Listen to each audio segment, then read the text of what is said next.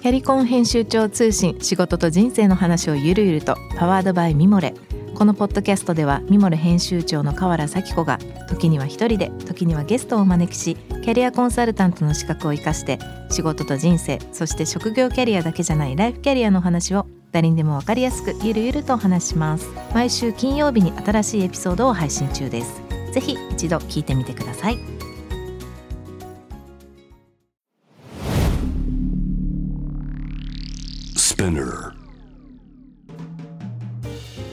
ナビゲーター中道大輔です。Vision to the Future with Forbes Japan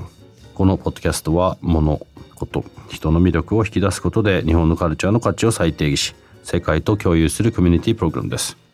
ショートコンテンツ Vision to the Future Stories と題して毎週水曜日金曜日に Forbes Japan よりピックアップしたニュースをお届けしております。え今回も村田さんと共にお送りしますがえ今日はですね8月の24日にアップされましたニュースをピックアップいたします。これはですねジョン・コーツァーというこれホープスのグローバルの記事ですね。世界のエンタメ企業。96%が規制 AI 投資を強化脚本家の脅威にということなんですけども。まあこれちょっと前あの話になってましたね。あのハリウッドで作家たちがクリエイターたちがストを起こすというような話です。あったと思いますが、まあ、それとも多分かなり近い話ですがこの AI AI ってこう僕らみたいなまあ特に村さんの場合はもうどど真ん中のクリエイターで僕らはそのクリエイティビティっていうのとビジネスとどういうふうに形を作っていくかっていう中で無視できない存在になる、まあ、なってるんですね。その中で言うとこう AI どういうふうに村さんはざっくりですけど感じてますか、人類の見方。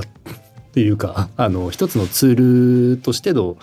あのものではあるなというふうには思いつつも、うん、あのまあ、例えば僕なんかその洋服をじゃあ例えば AI で洋服がデザインできますかみたいなふうに考えた時に今の形でできるかなっていうふうに思うと多分できるんですけど、うん、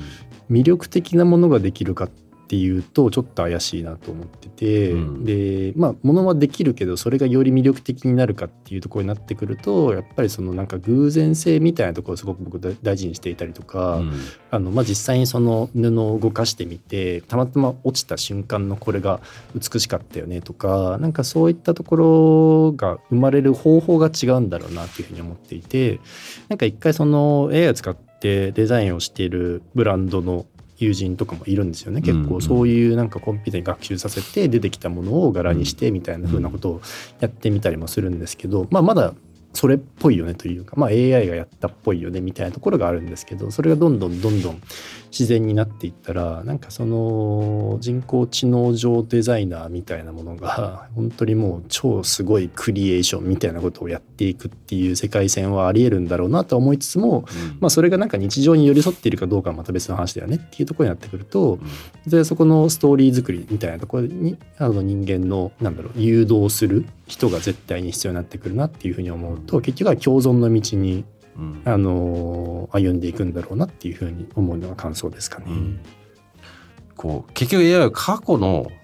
たくさん山ほどある事例を今のようにまとめてる。だから新しい考え方とか新しい文化の形成には全くな関係ないなんかそうあってほしいなっていうことも含めてね、なんか AI っていうのはちょっと僕自身も多分120%理解してると思えないので何とも言いづらいけどもなんかそういう形になってほしいなっていう個人的な希望もあります。皆さんはいかがでしょうかと思います今日ご紹介したトピックは概要欄にリンクを貼っておりますので、ぜひそちらからご覧ください。ぜひ感想もしありましたら教えていただければと思います。番組の X アカウント PTTF アンダーバーコミュニティにお寄せください。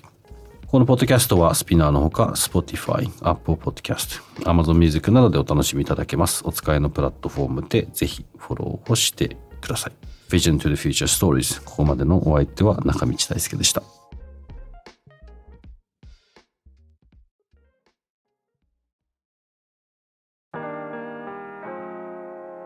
美容家の神崎めぐみと編集者の大森洋子でお届けする雑談ポッドキャストウォンと私のお名前なんての？ふと私って誰なんだ？と自分がぐらついてしまうそんなあなたと毎日を楽しくするサバイバル術を一緒に考えていきます。ボントは毎週水曜日朝5時に配信。ぜひお聞きのプラットフォームでフォローしてください